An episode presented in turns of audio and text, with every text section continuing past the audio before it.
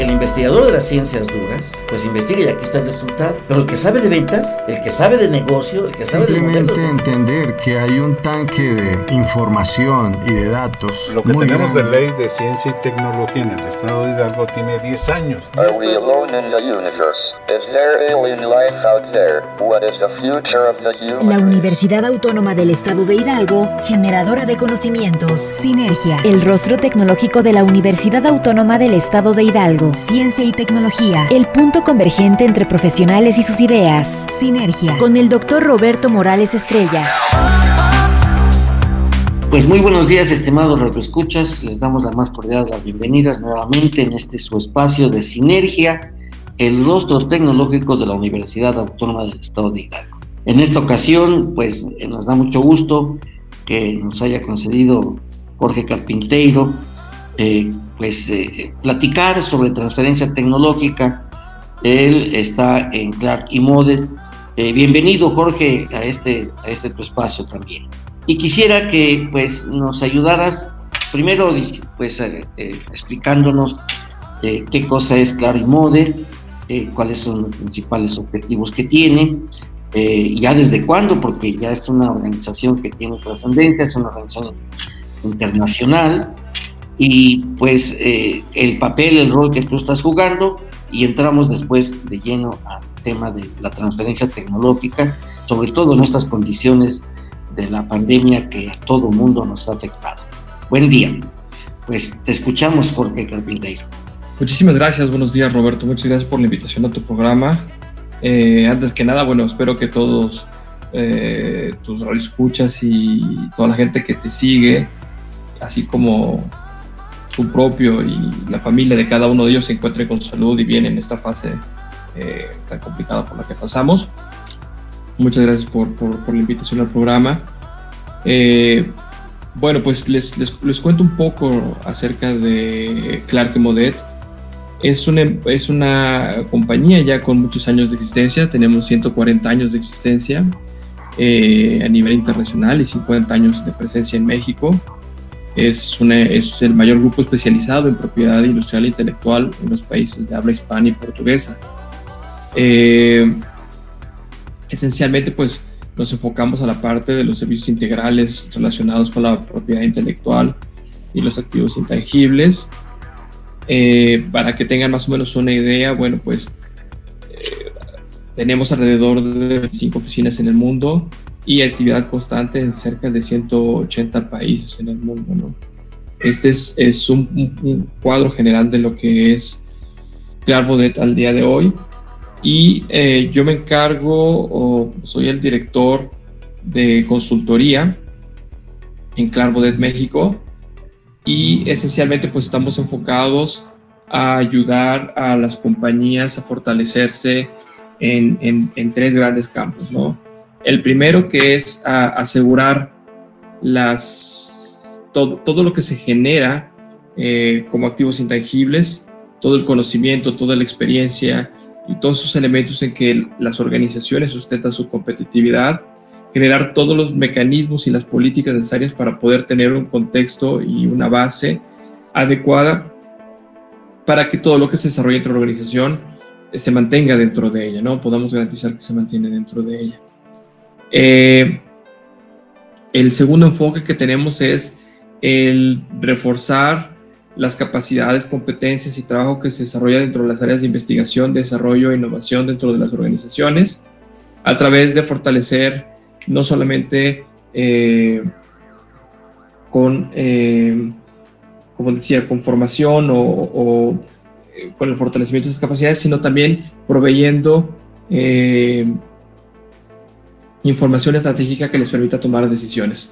Ese sería otro de los, de los puntos importantes en donde colaboramos con las organizaciones para poder garantizar el mejor desarrollo de sus proyectos de investigación y desarrollo tecnológico esencialmente. Y por último, y no menos importante, eh,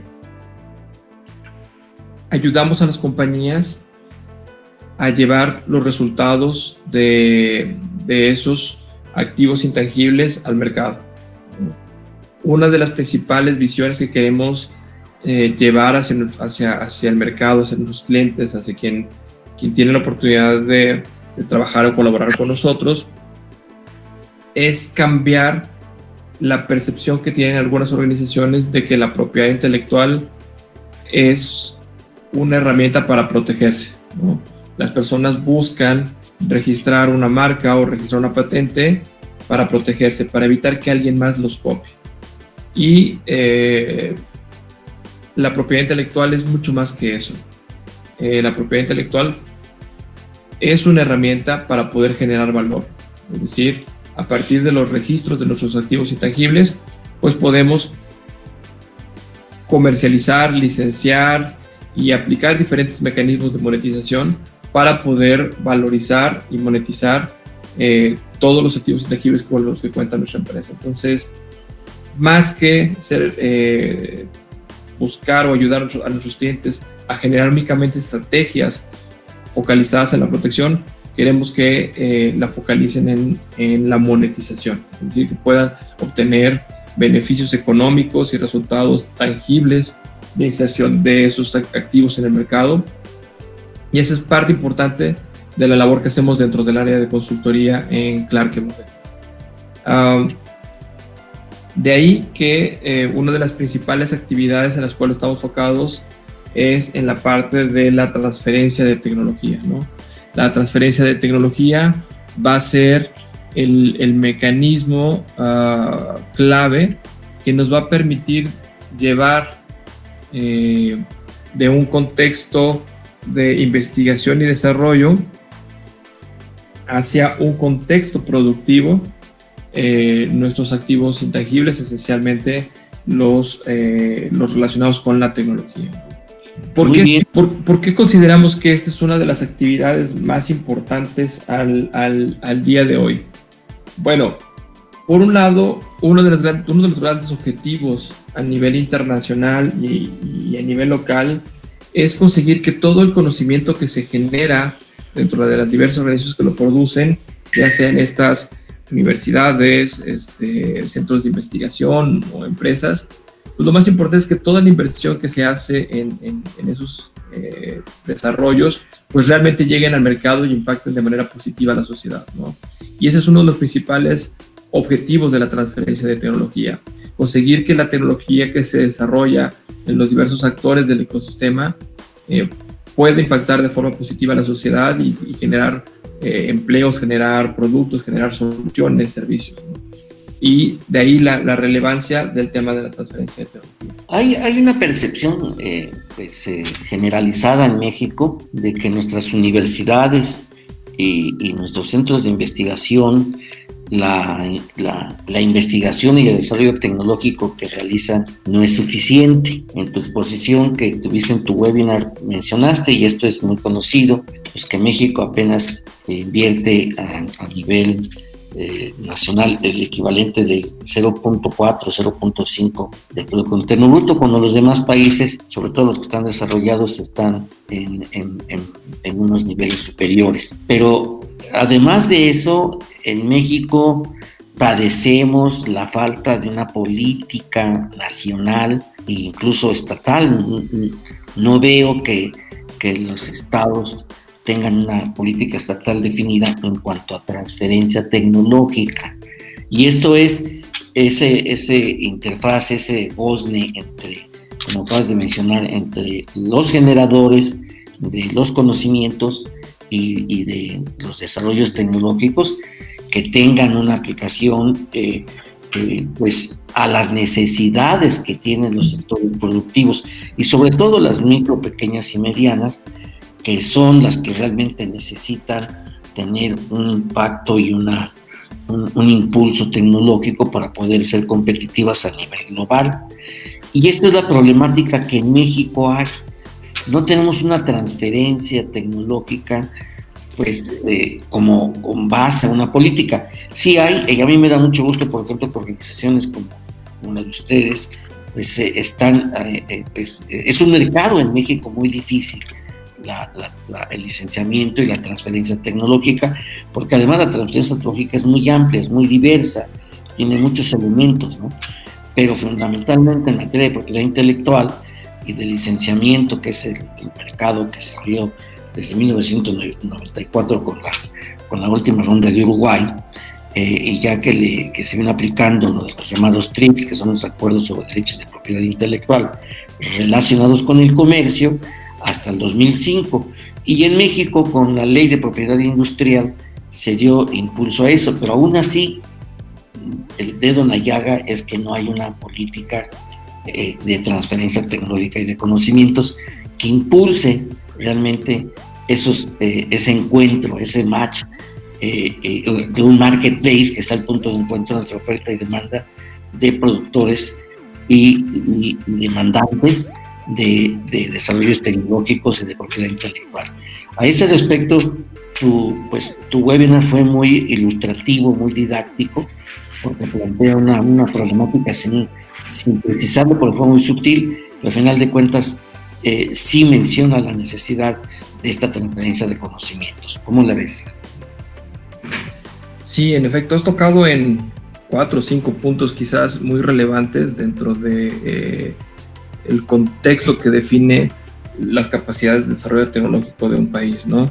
Eh, como, como, tuviste oportunidad de presenciar en, el, webinar que dimos, eh, una de las, de las grandes diferencias que vemos a nivel internacional en los diferentes modelos eh, que existen es el papel que juegan los, los privados y los públicos dentro de este, dentro de, este marco, ¿no? El rol que cada uno de ellos debe, debe de interpretar.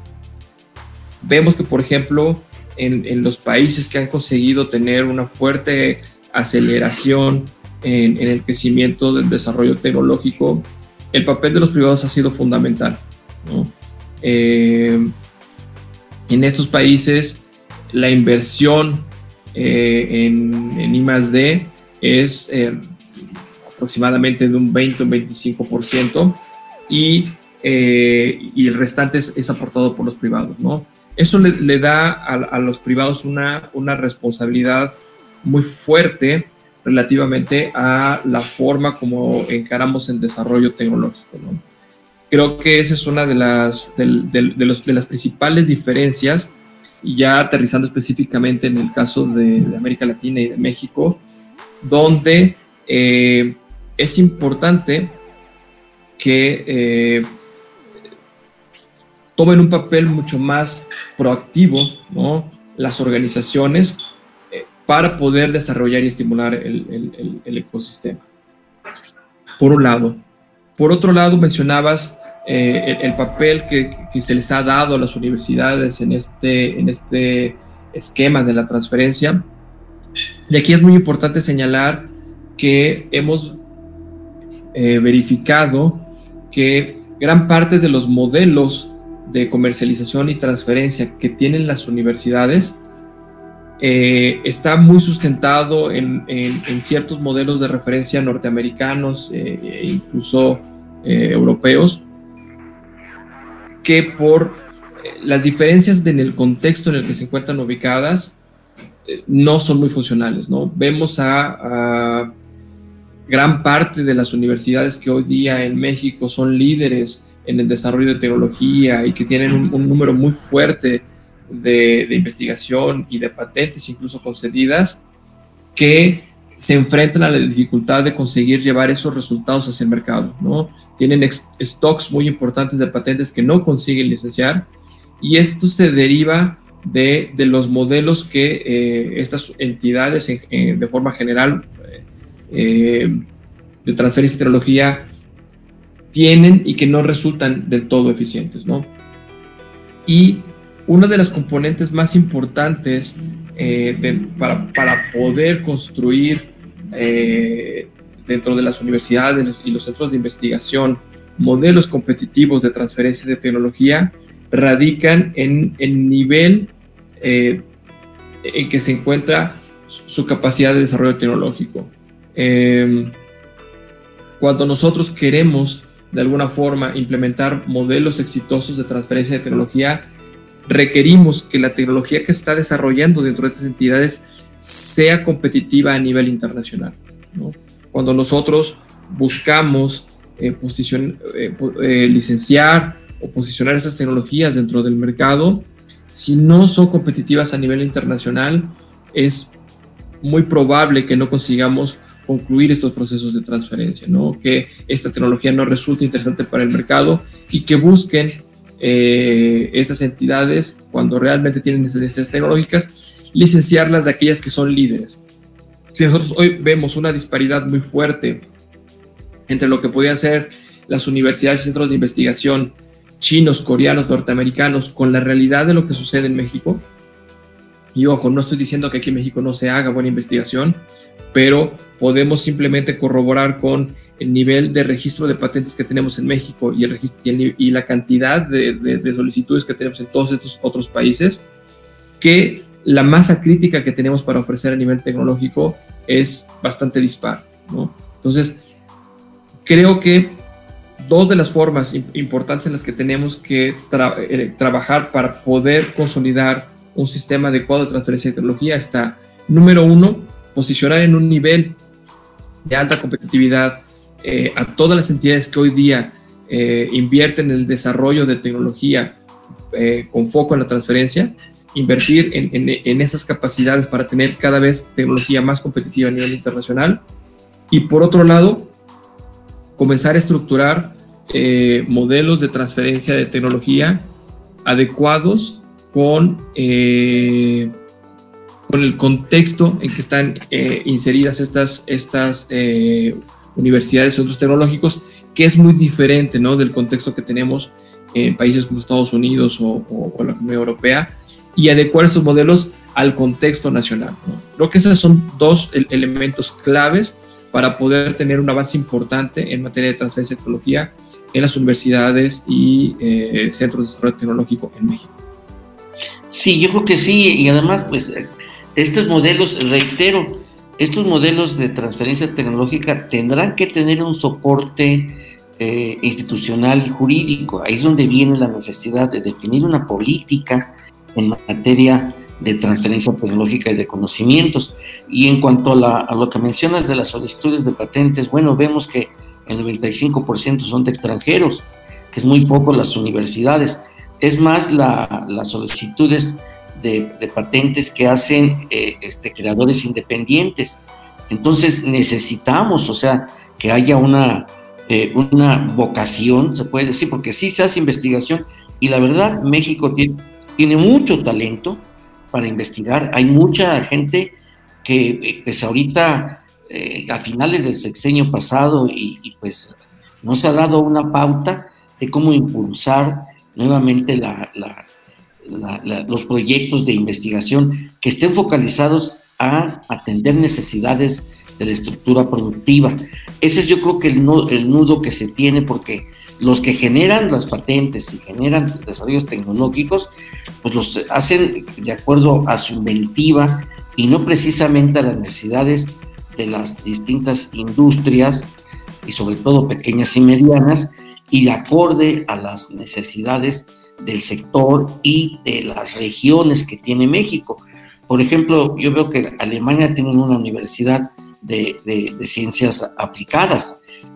Nosotros no, o sea, hace falta que la generación de conocimientos que, y la formación de, los nuevos eh, profesionistas tengan esta, esta, esta vocación y esta visión de, que eh, las naciones más desarrolladas lo son actualmente por su desarrollo tecnológico y por el impulso que tiene, o sea, la base fundamental es la investigación y el desarrollo tecnológico.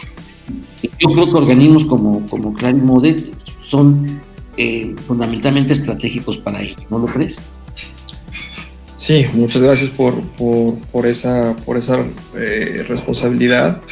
Eh, es, es, ante todo un, placer y, un, y es, con mucho agrado que dentro de Clarmodet desarrollamos nuestro trabajo porque nos permite constatar realidades increíbles en México, ¿no? Eh, todos los días llegan a nosotros proyectos de investigación y desarrollo tecnológico increíbles que nos hacen confirmar que en México tenemos mucha capacidad en efecto para desarrollar ciencia y tecnología. Sin embargo, no siendo esta una realidad exclusiva de México, nosotros vemos que eh, la cantidad de, recursos humanos y financieros que se dedican a la investigación y al desarrollo no son realmente eh, efectivos, ¿no? Porque vemos que, por ejemplo, en el mundo alrededor de entre el, el 80 y el 75% de la investigación que se realiza se hace para eh, inventar algo que ya fue inventado. Eh, muy, muy, es un porcentaje muy pequeño de eh, las tecnologías que se pretenden patentar que consiguen en efecto eh, obtener la patente y en la mayor parte de los casos es porque no hay realmente actividad inventiva, es decir, están pretendiendo registrar invenciones o tecnologías que ya están patentadas. Entonces, esto es algo que, ocurre, como digo, en todo el mundo, no es exclusivo en México, pero si sumamos a, todos estos elementos que ya estábamos mencionando unos momentos atrás, si sumamos a ello que únicamente en México el 25% de las patentes solicitadas o concedidas, quiere decir que estamos dedicando mucho esfuerzo y mucho, y mucho tiempo en inventar tecnología redundante, es decir, que ya existe.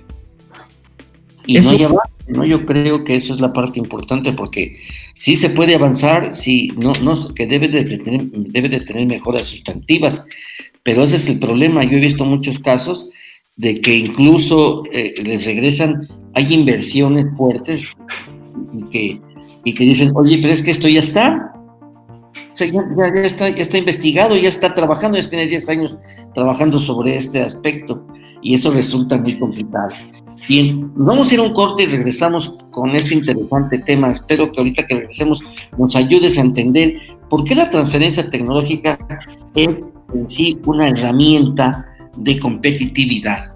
Sea, eso, pues yo creo que nuestros radioescuchas, los empresarios que nos hacen favor de escucharnos, les va a interesar. ¿Por qué la transferencia tecnológica es una, una herramienta de competitividad que tú lo, lo, lo expusiste muy bien en tu webinar? Regresamos en un momento. Todas las ideas continúan en Sinergia. Regresamos.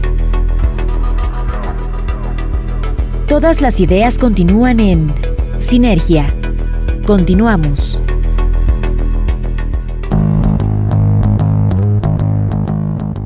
Bien, pues nuevamente con, Jorge Carpinteiro, director de, consultoría en Rally Model, nos está dando una, pues un panorama de lo que es la, transferencia tecnológica, su importancia y sobre todo la competitividad para las organizaciones productivas. Cuéntanos, por favor, Jorge. Sí, nos, nos, quedamos con, me dejabas en, antes del corte una pregunta que es, ¿por qué eh, la transferencia es una, una, herramienta de competitividad? ¿no?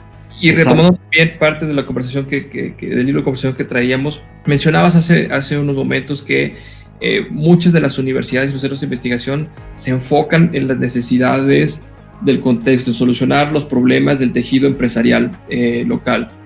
Y vemos eh, en muchas situaciones que la disparidad del tejido empresarial que existe en México con relación a, a, otros tejidos empresariales en otras partes del mundo condiciona de alguna forma la inversión que hoy día se hace en tecnología. Muchas veces vemos a empresas que se aproximan a las universidades a solicitar el desarrollo de tecnología que ya existe en otros países. Y eso es una de, una de las principales problemáticas. ¿no? Eh, cuando esto sucede, una de las acciones que deberían de tener como iniciativa las universidades es canalizar este tipo de desarrollo de tecnologías hacia los egresados en los cuales ya han creado capacidades suficientes como para abordar este tipo de problemáticas y de esa forma eh, crear una cultura eh, de em, profesionalización de muchos de los sectores, ¿no? En vez de tomar desafíos eh, tecnológicos de situaciones que ya se encuentran desarrolladas en, el mercado o, o, en el mundo, ¿no? Esto obligaría de alguna forma a los centros tecnológicos y las universidades a enfocarse en un nivel de desarrollo tecnológico más eh, relevante y donde también eh, busquen la colaboración con entidades líderes en, en, esas tecnologías para elevar sus competencias y capacidades de desarrollo tecnológico, de tal forma que lo que estemos generando dentro de las universidades mexicanas esté al nivel de, eh, de lo que sucede en, en, otras partes del mundo. Poníamos, eh, eh, ponía yo en, en, en, el webinar pasado, el ejemplo de lo que hizo China durante los últimos 20 años, ¿no? En donde se enfocó esencialmente en colaborar a través de procesos transferencia de tecnología con otras entidades en el mundo que, que eran líderes en diferentes sectores tecnológicos y científicos para adquirir esas competencias y para mejorar su nivel de competitividad en este sentido. Entonces, esa es una de las principales tareas en las que tenemos que enfocarnos para poder después llevar esa capacidad de competitividad a las empresas en, nuestro tejido empresarial. ¿Por qué es muy importante eh, hacer esta labor? Pues una de las principales razones es porque hoy día eh, el, valor que las empresas eh, tienen dentro del mercado está sustentada en aproximadamente un 80% en sus activos intangibles. ¿Qué quiere decir esto? Quiere decir que hoy día, para las grandes empresas, líderes mundiales, la parte más importante de sus activos ya no son eh, los activos de capacidad productiva, sino son sus activos de know-how, sus activos de conocimiento, sobre los cuales va a sustentar el desarrollo de nuevos productos, sobre los cuales va a sustentar sus marcas. Entonces, nosotros tenemos que comenzar a crear una cultura eh, basada en, el conocimiento, en el desarrollo tecnológico, y para ello tenemos que estar a un nivel competitivo en esos dos ámbitos, en, los, ámbitos de generación de conocimiento, generación de tecnología, para poder eh, llevar competitividad. Pero esa es solamente la primera parte del proceso. La segunda parte del proceso, y es aquí donde la, la transferencia de tecnología juega un rol muy importante, es, como decíamos al inicio, conseguir que este know-how, este conocimiento y esta tecnología que se desarrolla eh, en el ámbito de la investigación de, del I+D dentro de las universidades o centros de investigación sea llevado al contexto de la producción, es decir, que podamos transformar este know-how, este conocimiento en procesos, productos o servicios que podamos inserir con éxito en el mercado. Este es, este es aquí la, la, clave del, del, juego. Esa, ese paso de, eh, del, del, conocimiento, del know-how al mercado, ¿no? en donde por el medio tenemos que tener la capacidad de transformar ese know-how en productos y servicios que consigamos que tengan éxito en la sociedad y que tengan impacto. Parte importante de este, de este, de este proceso es entender que podemos llevar este, estos eh, productos o, mejor dicho, que podemos monetizar este know-how o, este desarrollo tecnológico de, de, muy diferentes formas. ¿no? Y también es otra de las, de las situaciones que permiten eh, rentabilizar la inversión que nosotros hacemos en todos estos desarrollos tecnológicos, entendiendo que no únicamente la explotación es el camino viable, para poder llevar los productos o la tecnología que desarrollamos hacia el mercado y principalmente hacia el mercado internacional. Y aquí está la parte fundamental, que es el salto a la innovación, que es precisamente llevar a cabo que los productos sean aceptados en el mercado. No tanto, no tanto por su genialidad tecnológica, sino por su capacidad de eh, despertar y de atender necesidades en la, en la población, en, en, los demandantes. Y esto me lleva a lo siguiente, porque eh, una patente no es innovación, una patente es creatividad. ¿Cómo se define el valor de la tecnología? ¿Cómo se define el valor de una patente?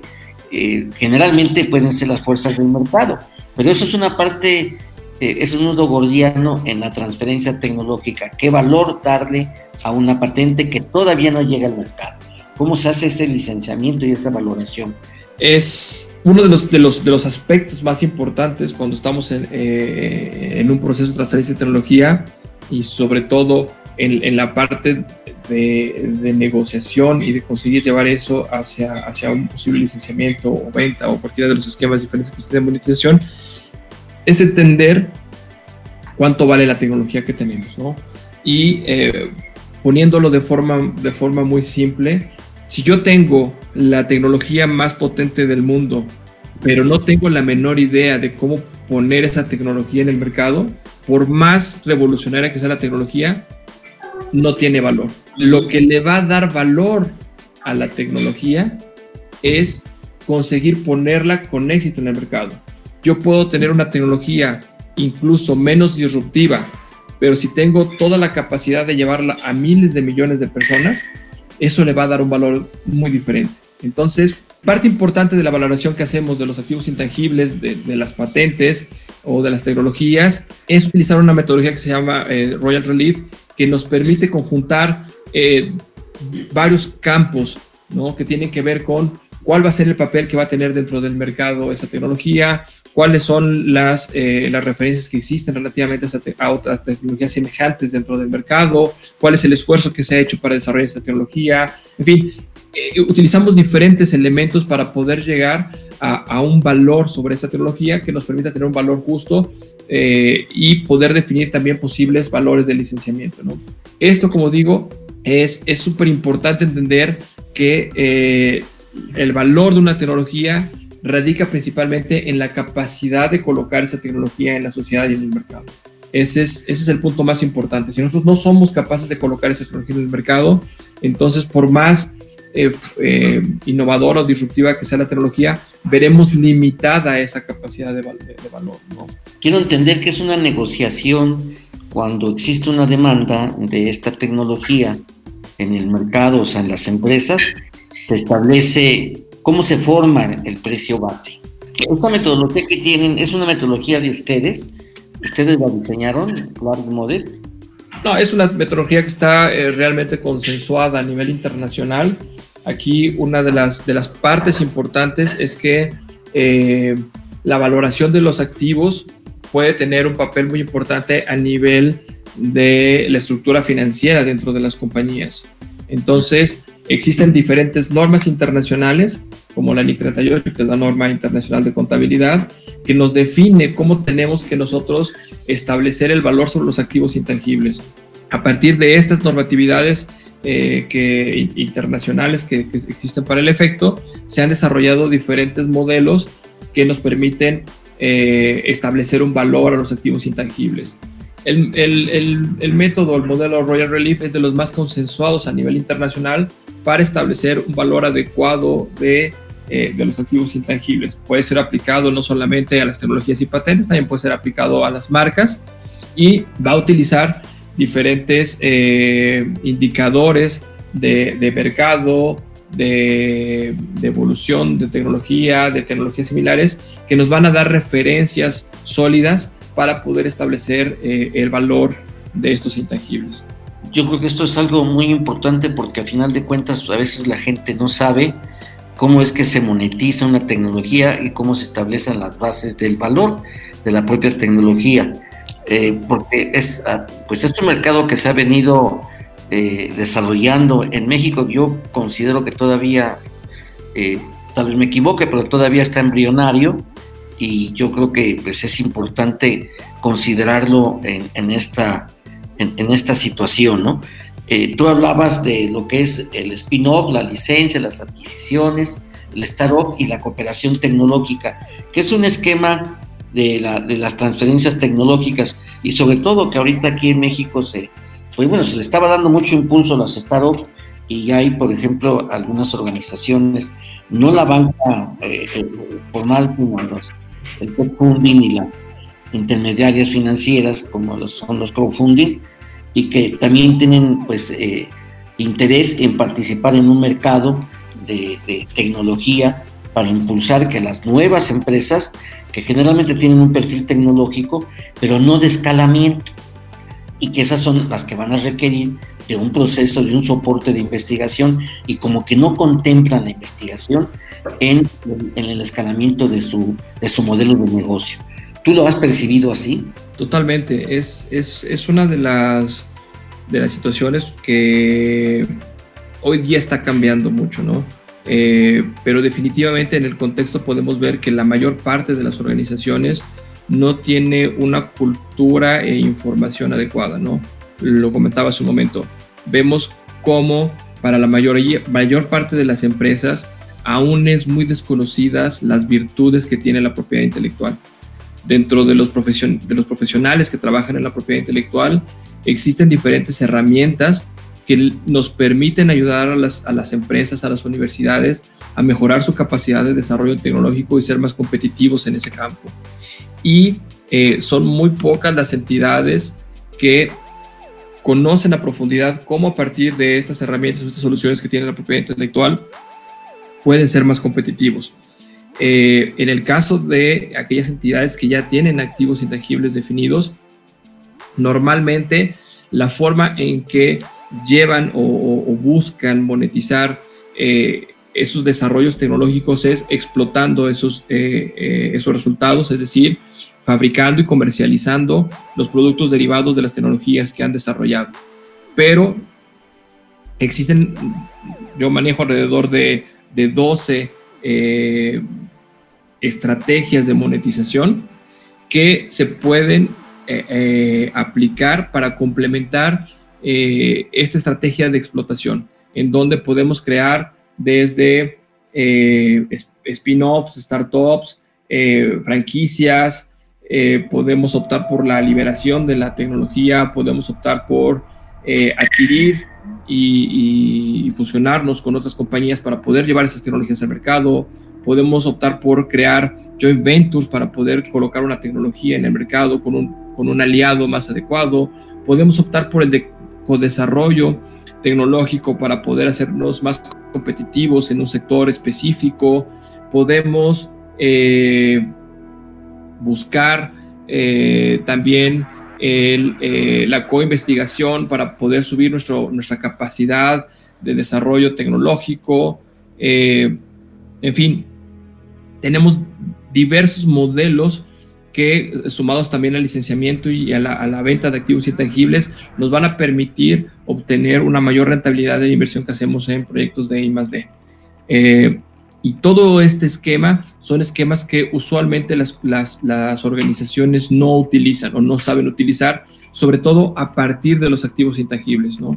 Entonces, esto es, esto es parte de, del mensaje y, de la colaboración que pretendemos llevar a nuestros clientes, en donde les ayudemos a diseñar mecanismos mucho más rentables sustentados en, la API y sobre todo a través de otro, de otro pool de herramientas importantes, conseguir que eh, lo que están desarrollando sea realmente competitivo. Herramientas como la vigilancia tecnológica, la inteligencia tecnológica, eh, la transferencia de tecnología, en fin, diferentes herramientas que nos van a permitir asegurar que lo que estamos desarrollando desde raíz tenga un enfoque muy direccionado hacia el, mercado, de forma a obtener muchos mejores resultados y después conseguirla expandir hacia las diversas estrategias de monetización existentes que nos permitan duplicar, triplicar o cuatriplicar incluso ¿no? los beneficios que podríamos tener del know-how y, de la tecnología que estamos desarrollando. Como digo, esto es todavía aún bastante desconocido. La mayor parte de las compañías entienden o ven a la intelectual aún como una estrategia de defensa, cuando en realidad hoy día puede ser una de las, de, las estrategias más importantes para volverse más competitivos en un mundo que hoy día está más sustentado en, un desarrollo tecnológico eh, a una gran velocidad.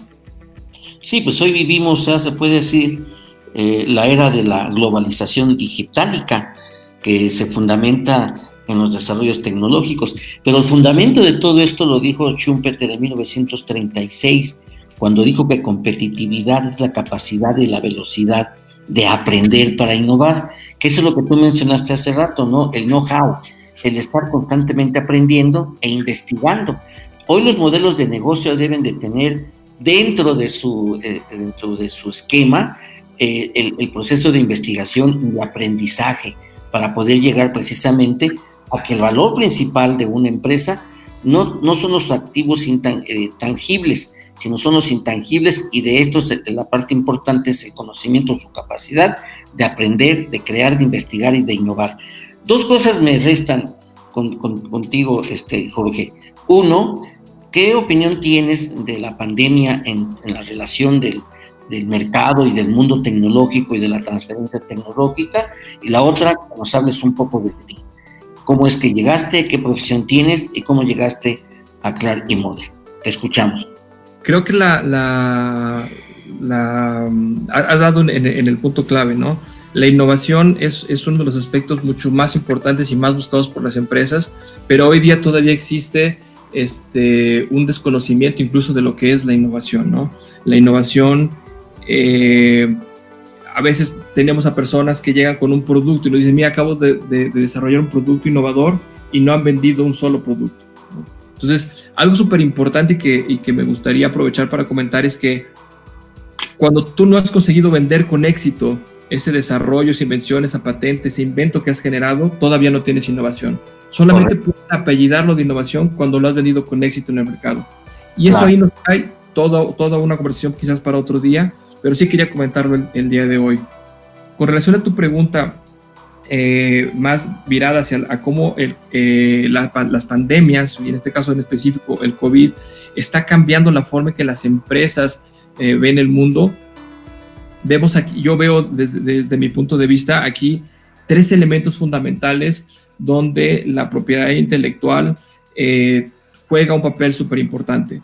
El primero es todo lo que tiene que ver relacionado con estos nuevos modelos de trabajo que estamos adoptando eh, de home office o trabajo a distancia, en donde nuestros colaboradores eh, han dispersado todo el conocimiento y todos los elementos eh, en cuales se encuentra sustentada nuestra competitividad en diferentes puntos y perdemos el control sobre ellos. ¿no? Entonces es muy importante el manejo de la información estratégica, que pueden ser incluso confidencial o de secreto, relacionado con aquellos elementos que nos dan competitividad, como pueden ser desde la base de datos de nuestros clientes, formulaciones, código de software, en fin, diverso know-how que en este momento lo vamos a ver disperso y es importante tener mecanismos eh, adecuados para poder asegurarlo. Y ahí soluciones como el blockchain, eh, las plataformas de blockchain para, para registro de evidencias pueden ser fundamentales para esta,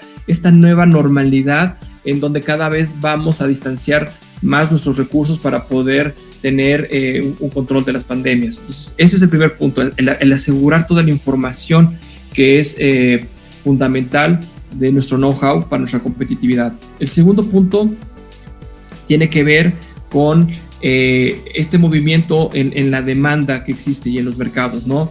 Estas incertidumbres hacen que nuestros activos intangibles tomen más, más importancia y más relevancia. Es decir, tenemos, como mencionabas hace, hace unos momentos, que volcarnos hacia la valoración económica de nuestros activos tangibles porque podemos sustentar en ellos también parte del desarrollo.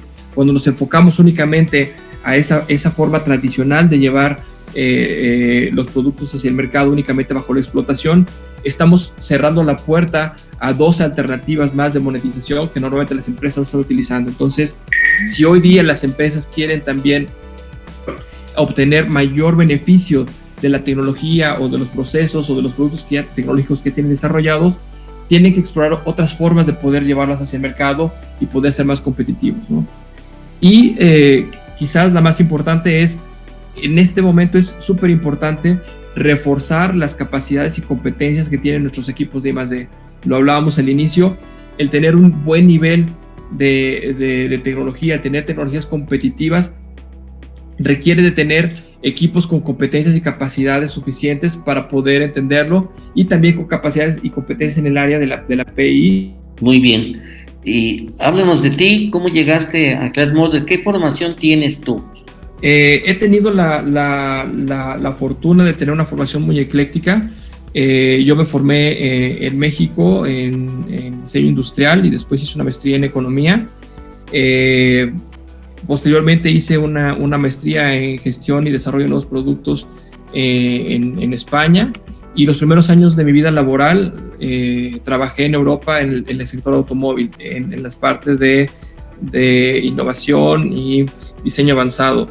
Los últimos 15 años de, de mi vida he estado trabajando esencialmente dando consultorías a diversos gobiernos y entidades eh, multilaterales como pueden ser la Comunidad Europea, el Banco Interamericano de Desarrollo, y diversas entidades en América Latina, África y Europa, desarrollando modelos para, para promover e impulsar la innovación, la transferencia de tecnología y el emprendimiento.